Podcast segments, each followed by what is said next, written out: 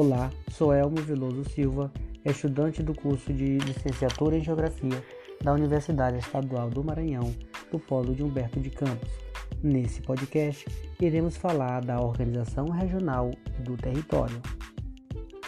O processo de regionalização implica na divisão de regiões a partir de características ou semelhanças em comum, que podemos citar, além de aspectos geográficos, também os econômicos, políticos, sociais, históricos, culturais, entre outros. O conceito de região pode ser definido de duas maneiras. A primeira é a região natural, que apoia-se nos dados da natureza. A segunda é a região que passa a ser vista como uma paisagem cultural. Segundo Gomes, região é a referência de limites mais ou menos habituais atribuídos à diversidade espacial, ou até mesmo o domínio de determinadas características que distingue aquela área das demais. Correia designa a região como uma dada porção da superfície da Terra que, por diferentes razões e critérios, se diferenciava de outra porção.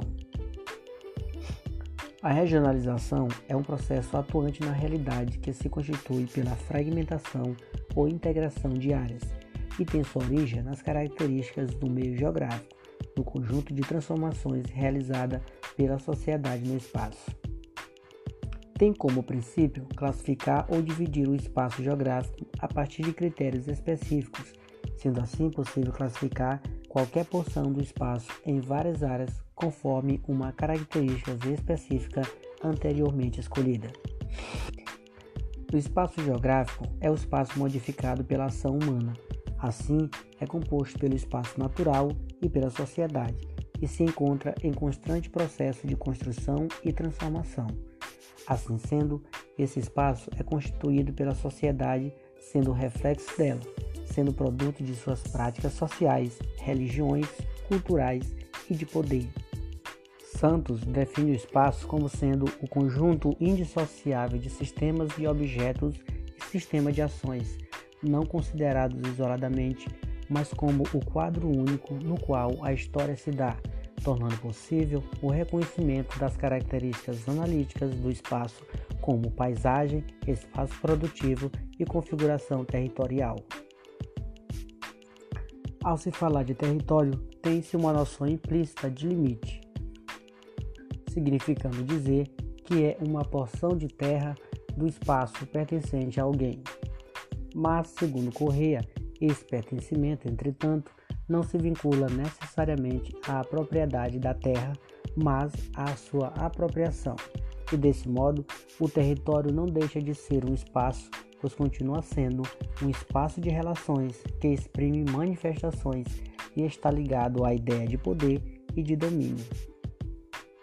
Ainda segundo o autor, o território é uma evidência do lugar e um pressuposto do espaço sendo o espaço o maior lugar possível. A formação do território está diretamente relacionada à história, mais precisamente aos períodos históricos.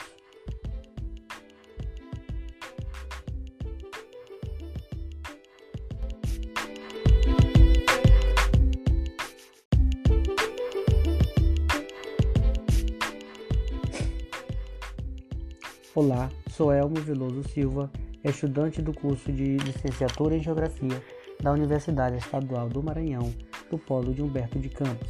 Nesse podcast, iremos falar da organização regional do território.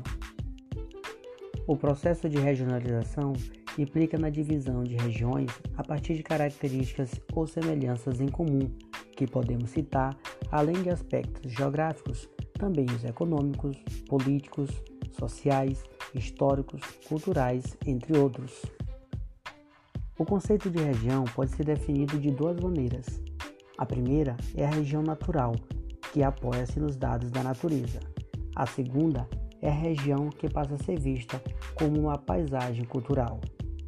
Segundo Gomes, região é a referência de limites mais ou menos habituais atribuídos à diversidade espacial, ou até mesmo o domínio de determinadas características que distingue aquela área das demais. Correia designa a região como uma dada porção da superfície da Terra, que por diferentes razões e critérios se diferenciava de outra porção. A regionalização é um processo atuante na realidade que se constitui pela fragmentação ou integração de áreas e tem sua origem nas características do meio geográfico, no conjunto de transformações realizada pela sociedade no espaço. Tem como princípio classificar ou dividir o espaço geográfico a partir de critérios específicos, sendo assim possível classificar qualquer porção do espaço em várias áreas conforme uma característica específica anteriormente escolhida.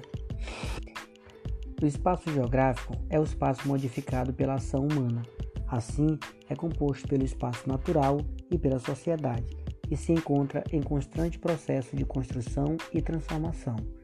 Assim sendo, esse espaço é constituído pela sociedade, sendo reflexo dela, sendo produto de suas práticas sociais, religiões, culturais e de poder.